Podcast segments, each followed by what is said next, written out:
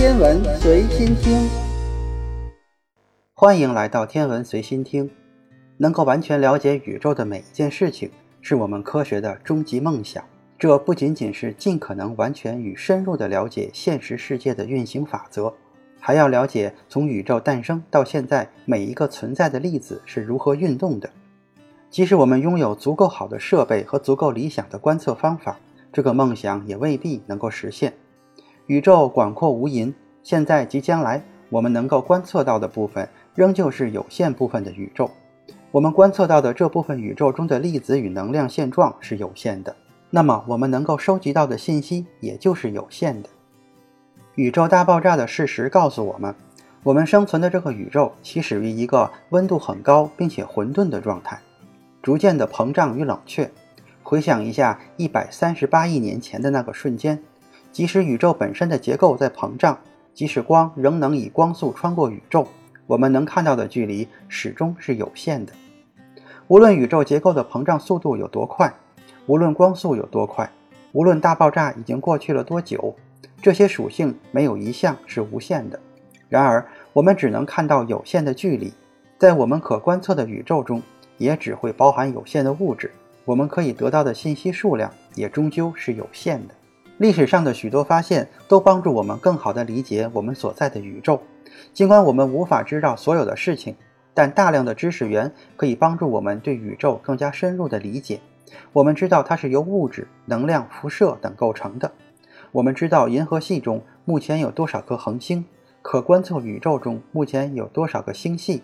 我们知道星系群、星团和暗条是如何形成的。现在它们被浩瀚的宇宙空间隔开。相距很远。值得注意的事情是，所有的一切都与大爆炸和相对论的理论框架相契合。当我们发现一个星系的测量距离符合它的退行速度，一个耐人寻味而且革命性的可能性便出现了。也许星系们并不都是在远离我们，空间结构本身就在膨胀。如果事实果真如此，宇宙在膨胀的同时还在冷却，那么光的波长就会被拉伸。其能量也会随着时间的推移而降低。我们应该会看到残余的光，宇宙的微波背景。这些光拥有特殊的属性，可以追溯到最早的时候。我们应该能够看到一个正在进化的宇宙结构网，看到最早的包含一定比例氢元素却完全没有重元素的气体云。所有的这些预测和其他关于早期宇宙的预测已经被证实。宇宙正是因此发展到了当下的状态。我们知道宇宙始于一个比现在更热、密度更大、更均匀、扩张速度更快的状态，这便是我们所了解的热大爆炸。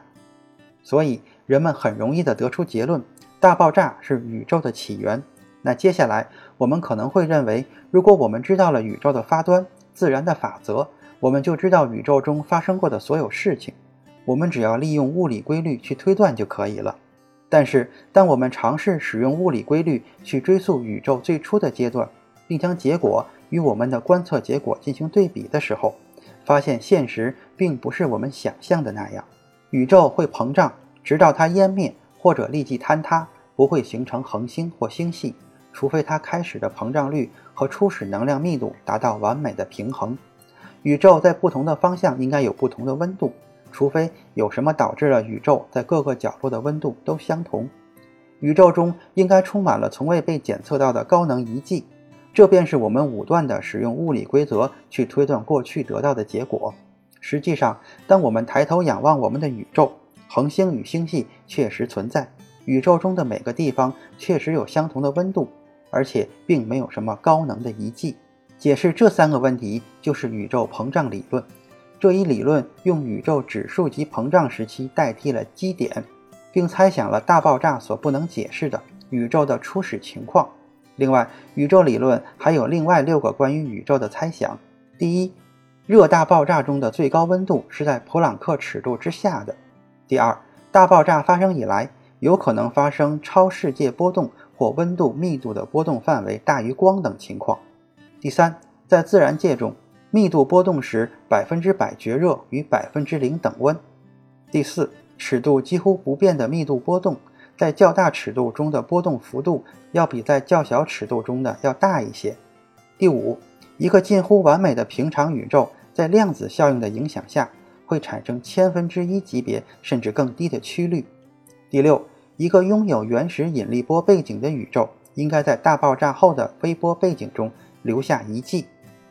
这六个猜想当中的前五个已经被证实或验证，与观测结果相符合。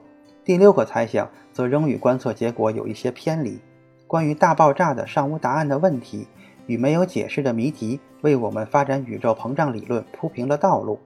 它成功复制了大爆炸，解释了这些谜题，并且对可观测的现象做出了新的预测。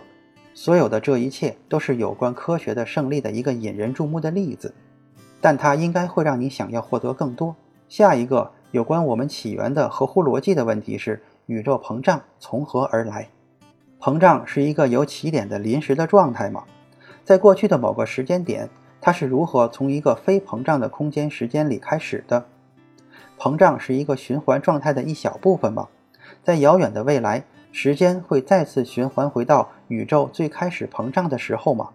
毫无疑问，了解宇宙从何而来，并不止步于对大爆炸进行描述，还需要知道大爆炸从何而来。如果宇宙起源于大爆炸，那么接下来我们想知道的便是宇宙爆炸的起源，但是我们不知道，我们从宇宙中获取的信息是有限的，但这也是我们了解宇宙的唯一方式。在我们的宇宙中，还没有观测到什么东西可以帮助我们区分这三种可能性。在我们所有的精心建立的模型中，只有最后的十的负三十三次秒左右的膨胀能够真正对我们的宇宙产生影响。指数爆炸式的膨胀。抹去了之前的痕迹，膨胀使它们远离了我们的可观测范围，我们无法再进行观测。我们的可观测宇宙是十分广阔的，半径为四百六十亿光年，包含两万亿个星系，恒星的总数约为十的二十四次方颗，原子的个数是十的八十次方个，光子接近十的九十次方个，包含暗物质和暗能量在内，所有的粒子、反粒子。辐射量子甚至是空间本身，加起来大约有十的五十四次方千克。关于基本粒子和力的概述，目前已经为人所知，其中的有一些观点仍然还只是推测。如果我们的目标是知道宇宙中的每一件事，那么很不幸，我们只有可观测宇宙来观测并收集信息。如果关键信息被宇宙自身的动态性遮盖，这样的真理对于我们来说永远是模糊的。可观测宇宙中，我们可以获得的信息数量是有限的，因此我们可以获得的知识也是有限的。我们可以获得的能量、观察到的粒子、能够进行的观测都是有限的。但这并不意味着我们已经可以停下探索的脚步。我们可以做的是将知识的疆域开拓得更加广阔。还有很多知识需要学习，很多东西需要用科学去解释。如果我们继续努力下去，当下许多未知的谜题在未来会得到解答，但可知本身是有限的，因此有些事情我们永远无法知晓。也许宇宙本身是无限的，但我们可以了解的范围却并非如此。今天的天文随心听就是这些，咱们下次再见。